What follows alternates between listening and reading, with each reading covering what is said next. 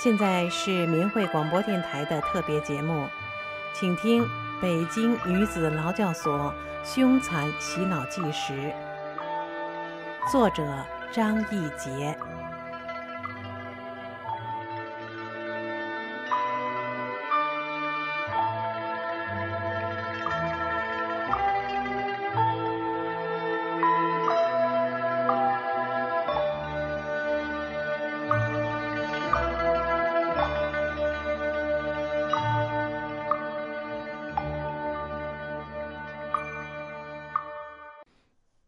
十五，出口的劳改产品。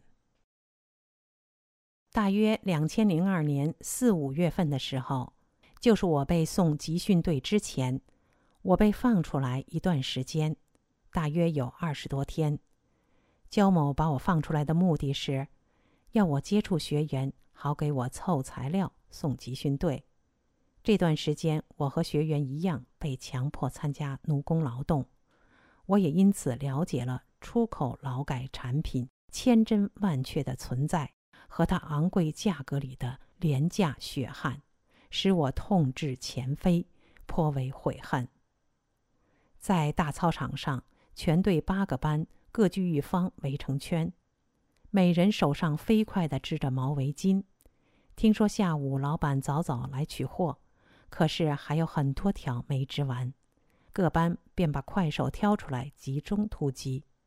我身边坐着两个人，等着我完成手上的最后一条毛围巾。我以最快的速度织着手里的活儿。当我接好最后一针交出来，方仰起头，长长的出了一口气，才得以伸展一下一个姿势做了几个小时的身躯。我使劲儿伸着僵硬的手指，活动了好一会儿。才恢复自如。在劳教所里，因为我不转化，他们让我干遍劳教所里的活儿：包筷子、糊鞋垫儿、勾帽子、织毛衣、掏垃圾、洗厕所、洗脏衣服、挖树坑、织手套、织毛围巾、打扫卫生等等。别人干的我要干，别人不干的我都要干。这些活儿源源不断，给劳教所创下了很大的收益，而我作为这群劳动者之一的严管对象，更尝尽了这种在监管强迫之下的非人的辛劳。一会儿，小邵又拿来一批新活，同样是织围巾，大家像机器一样又开始做工。这里一有活就是急茬儿。全队学员早上六点起床干活，早饭后一直干到中午十二点，下午从一点干到六点，晚上从七点干到十点。冬季、夏季时间偶有调整，活忙时便中午不休息，晚上则要干到十一点甚至更长。特别是织毛手套。毛衣这些为外贸出口赶时间的活儿尤为辛苦，老板对质量要求极高，因为这些毛活都要出口。比如干了一天，几十副手套交货，却没有一副合格的，全部退回修补或是重织。老板门前坐着，扼颈就延长时间，不管老少，加班催讨。这时就没有什么作息时间可言了，中午照样干，完不成定额就罚夜里加班，甚至什么时候干完什么时候睡觉。有一天，我突然两眼对面不见人，长期精神和肉体的折磨，以及长期饥饿、营养的极度缺乏，以及眼睛被打伤过等原因，加之白天黑夜的超负荷劳动。我的眼睛突然看不清物体，而极度模糊。开始我以为光线暗，或是织黑线手套的缘故，便改织白手套，但用白线依然模糊。很快我对面看不见人，眼睛看不清，编织的速度一下子落到最后，我便被罚。副大队长焦某把我叫到大门厅，逼我连夜干活不定量。深夜，我站在大门厅里，两眼昏花，万分疲惫的凭着感觉勉强着支着。这种惩罚对我来说毫无意义，因为即使我完成定量，我也只能在下半夜二至三点或五点之间睡一觉。每到睡觉的时间，我都是穿着衣服、穿着鞋子，拉过被子搭到腰上。两个多小时后，这一夜就过去了，又该起床干活了。即使这样，我们仍被逼迫织毛衣，而且毫不减少劳动量。这就是劳改产品，无公平，无道义。劳作者支付无偿的精神和体力，比资本家原始的疯狂积累时期的占有不知贪婪多少倍。就拿手套而言，他手背拧花儿，巴掌大的面积，工艺并不简单。一副手套分三部分完成。有人织腕边，有人专织手掌，有人专织手指。我专织手掌较复杂的这一部分。我的定额是一天必须织好四个手掌。谁完不成定量，夜间继续织。质检要求十分严格，要达到出口标准。十个手指要求完美无瑕。但是我们的不合格率却达到百分之八十以上，几乎是通通返工。就这么费时费力的一副手套，手工费居然只有一元左右。不知是劳教所瞒了我们，还是老板就这么黑。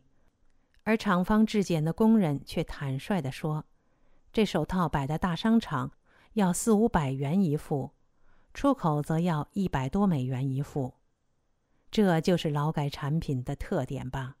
那么多钱都进了谁的腰包？难怪美国人对中国的劳改产品直跳脚。这使我想起了一件往事。具有讽刺意味的是，昔日我作为一名政府官员，为国家的利益、中共的私利、为祖国的名誉和尊严。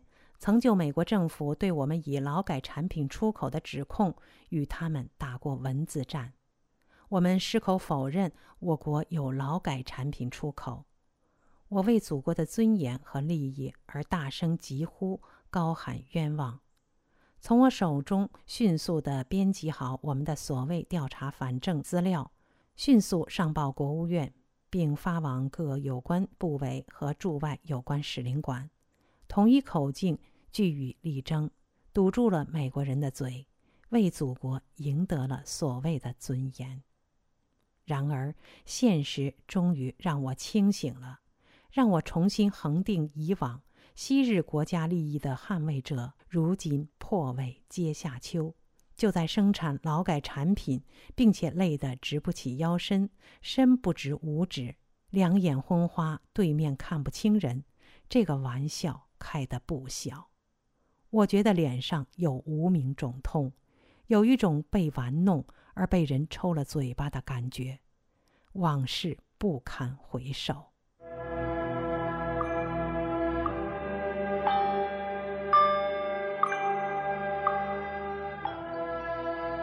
听众朋友，您现在收听到的是张义杰写的《北京女子劳教所凶残洗脑纪实》。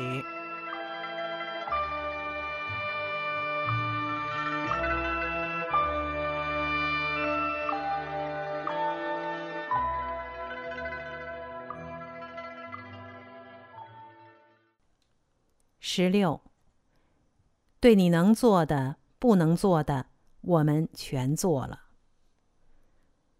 拳脚加深，昼夜无眠，日晒寒冻，饥渴常年，黑发变白，脏衣烂衫，笑对邪恶，佛法在心间。我成了焦某的一块心病，上边把我交给他。他憋足了劲儿的玩命转化我，他十分希望我能在他手里被融化掉，那将是他的功劳和资本。可是我却一直不能使他如愿。随着时间的推移和与薄家等人长期接触中，我逐渐的知道了，从李兰清到国家机关党工委，到外经贸部，到劳教所对我的转化层层关注。虎视眈眈，一再指示，要想尽一切办法使我转化。因此，焦某费尽心机，使尽手段。他一次又一次组织攻坚队，一次又一次失败。他不断的重整旗鼓，变换方式再来。可以说，毒打、关禁闭、各种肉体折磨、精神折磨、各种形式的洗脑乱法，他都通通用尽了。软的、硬的、阴的、阳的、明里暗里，能做的、不能做的，他都做了。终于有一天，焦某气馁的、毫不掩饰的对我说：“张一杰，对你能做的、不能做的，我们全都做了。”我接着他的话说：“可是你知道你们这样做的结果吗？”他心虚的睁大眼睛看着我。我平静的说：“我告诉你，你们所有做的这一切，只能使我越来越坚定，越来越坚强。”焦某语塞。焦某知道他的恶行就差没端掉我的性命，但他同时也深感，即使端掉我的性命，也拿不走我的信仰。其实焦某何曾没有端掉我的性命啊？多少次暴打，何曾不是取命？连续十八个昼夜无眠的折磨，和连续四十二个昼夜更歹毒的摧残，一次。比一次猖狂，他又何尝不是来取命？那无尽无休的昼夜的车轮战，一波接一波的犹大乱法，又何尝不是来取命？那是真真正正来取命，取我生生世世的命。在四十二天禁闭的某天某夜，恶警支持两个刑事犯包夹，把我拉出室外冷冻。逼我在院子里跑。严冬的深夜，我衣衫单薄，寒风刺骨。那时我已被威逼，昼夜不眠地站立了足足一个月。这期间，各种逼迫、折磨早已耗尽了我的体力，我已没有力气带动已经站得肿胀无比的双腿和肿胀硕大的双脚。我跑跑停停。薄家连推带拽，不断的踢打着。当我实在跑不动时，吸毒女张素疯狂的出手一拳砸在我的太阳穴上，只听咔嚓一声，是清清脆脆的骨头断裂的声音。我后脑着地，砰的一声，重重的摔倒在水泥地上，只觉得脑袋嗡的一声，一个闪念。这下完了，我瞬间眩晕，好久。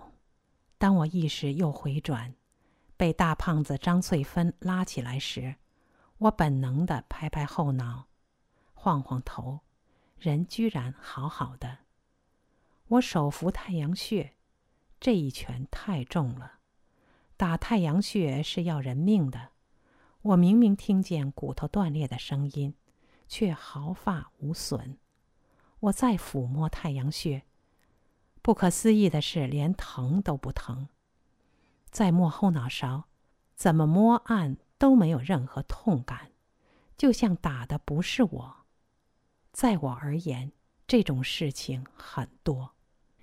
在这种精神和肉体同步折磨的过程中，所展现的神奇，早已使我感受到大法给予我生命的无限耐力。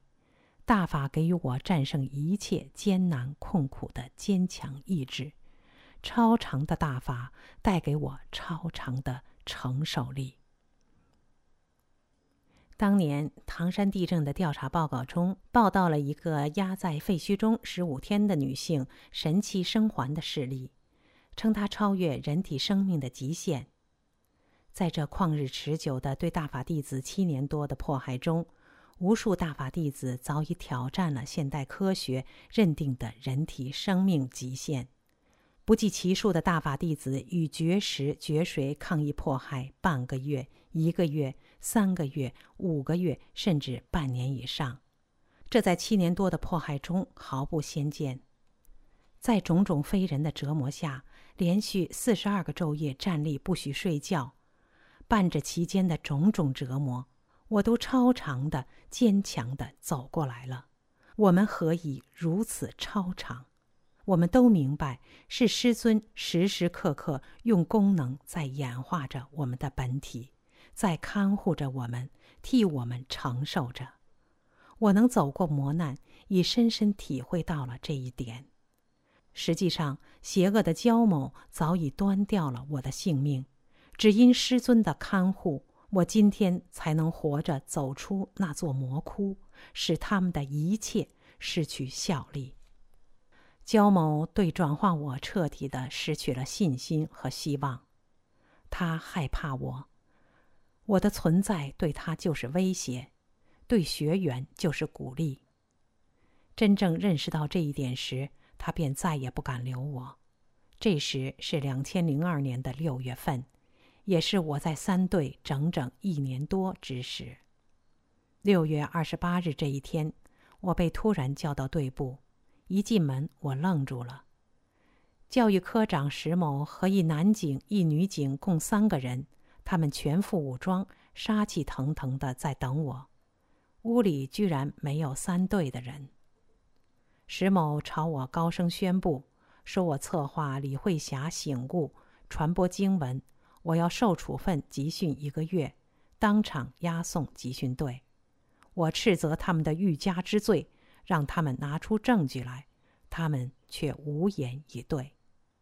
本来宣布处分都是本队的事，由大队长宣布之后，由管班送人到集训队，而对我焦某兴师动众，找来科长，搞得向法庭宣判，不知出于什么恐惧，还找一男警一女警当场押送我，而他和三队的人都躲得远远的。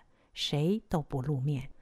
当我被押解走出房门时，我突然看到躲在门外的焦某迅速闪到门后。刹那间，当我们四目相对时，写在他脸上的是心虚、恐惧和可怜。他的眼神让我突然十分可怜他，而至今都不能忘记。从那天起，我彻底的离开了这个折磨了无数大法弟子、恶贯满盈的焦某，和充满恐怖暴行的三大队。出虎口而又入狼窝，从此我被长期非法关押在集训队。在集训队的队部里，跟在后面押送我的副大队长怀某心虚的问：“张一杰，你恨我们吗？”我看着他，平静地说：“没有你，我修不成。出所后，通过学法，我意识到这句话是非常错误的，是对邪恶的承认。”怀某愕然。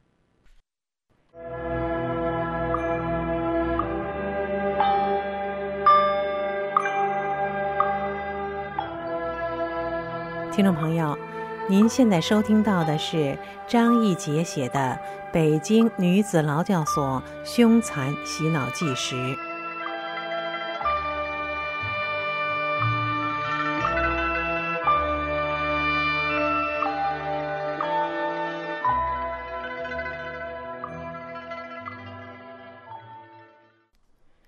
十七，迫害中的觉醒。我突然悟到，该正正自己的环境了。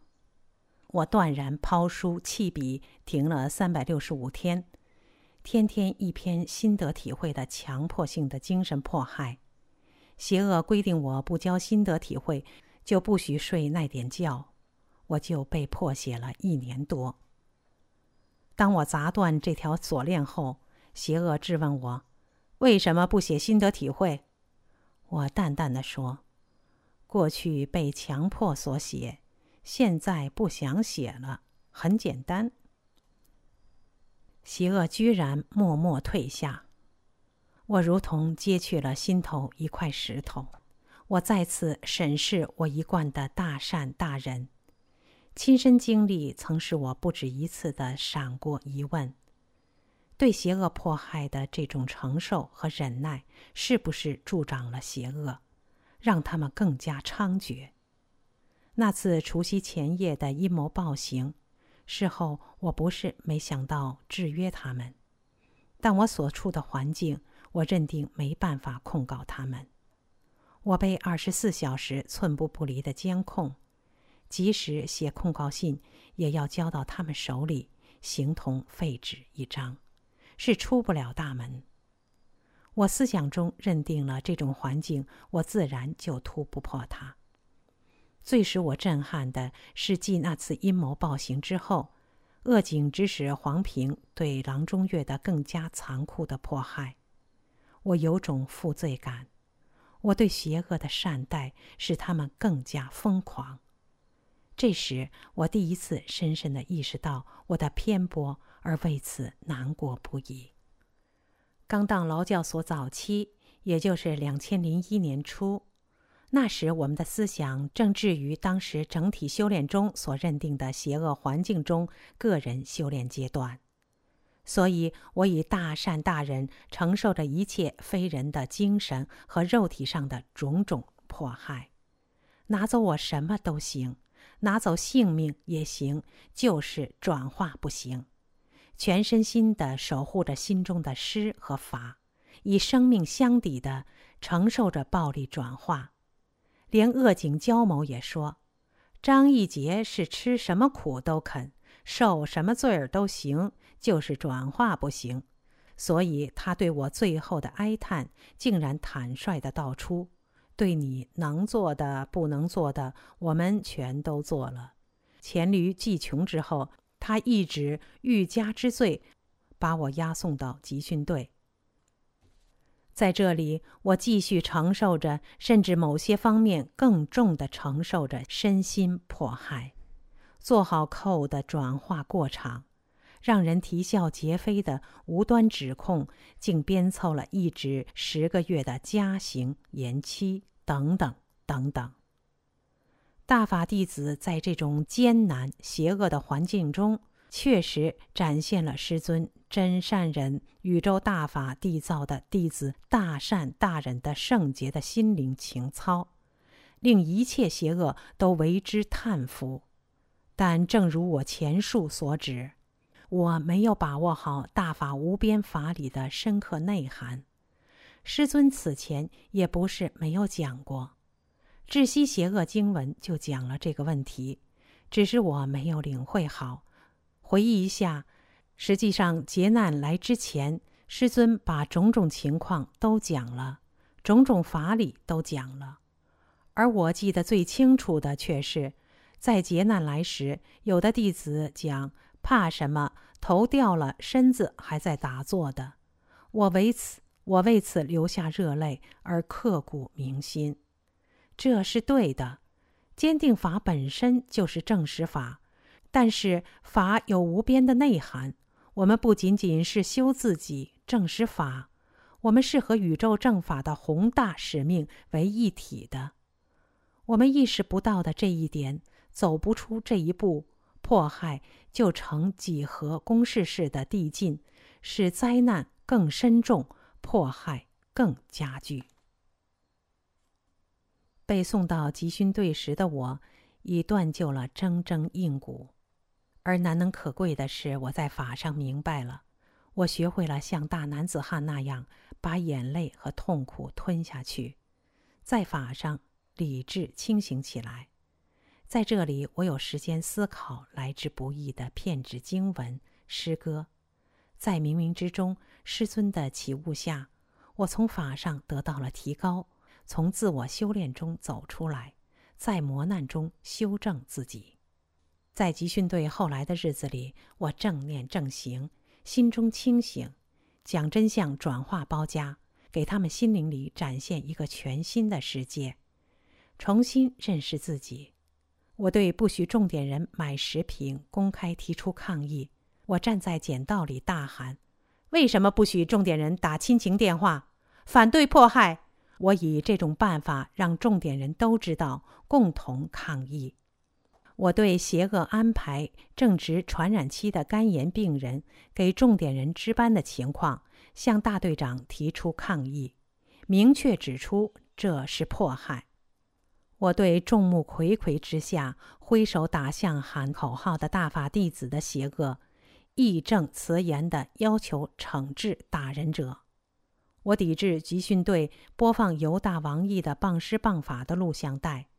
凡此种种，重点人心灵相通，互相配合，大家的整体环境得到改善，允许了买食品、挂电话，撤走了全部干盐包夹。我体会到，我们是整体，只要我们整体正念正行，我们就会开创一个正常的环境。十八，惊恐萨斯。一场人称萨斯的瘟疫从地球上某几个点悄然蔓延，它的突发、极强的传染性、极高的死亡率、极短的发病至死亡期。而不知病因又卡不住源头的这种神秘的病毒，使全世界惊恐万状。如果说人群中还有处乱不惊的人，那就是法轮大法的弟子们。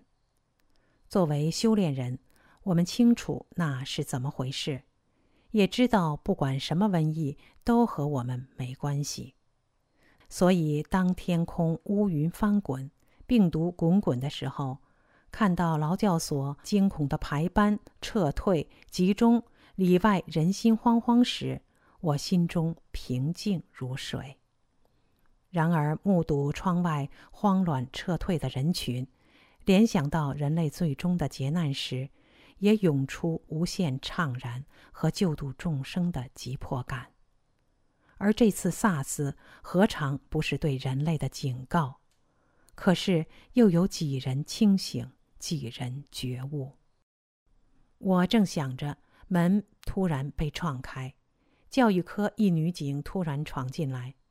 女警的一张娃娃脸上挂着掩饰不住的惊恐，她冲口便问：“张玉杰，你对这煞司怎么看的？”我笑着说：“我师傅说，人不治天治，这就是天治，神在警示人类。”一切邪恶之人，一切对大法行恶的人都必将遭到恶报。如果你没有对大法和大法弟子行恶，没有谤师谤法，你认可真善人宇宙大法，你根本用不着害怕，你会平安无事。总之，不管是谁，都将恶有恶报，善有善报，时机一到，早晚都会报，谁也逃不掉。女警静静的听完后。掉头离开。我不了解她的内心，我也不了解他对大法弟子是否作恶。听完之后，他心中自己恒定吧。如果他没对大法和大法弟子行恶，而心怀善念，他绝无生命之余。无论是劳教所还是监狱内外，对一切人都如此。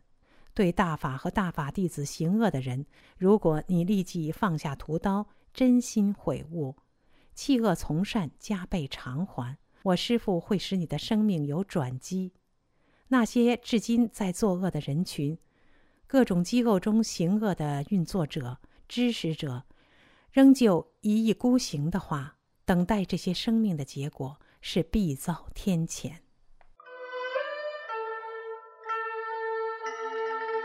听众朋友，刚才您收听到的是。张义杰写的《北京女子劳教所凶残洗脑纪实》，今天就为您播送到这里，下次节目再见。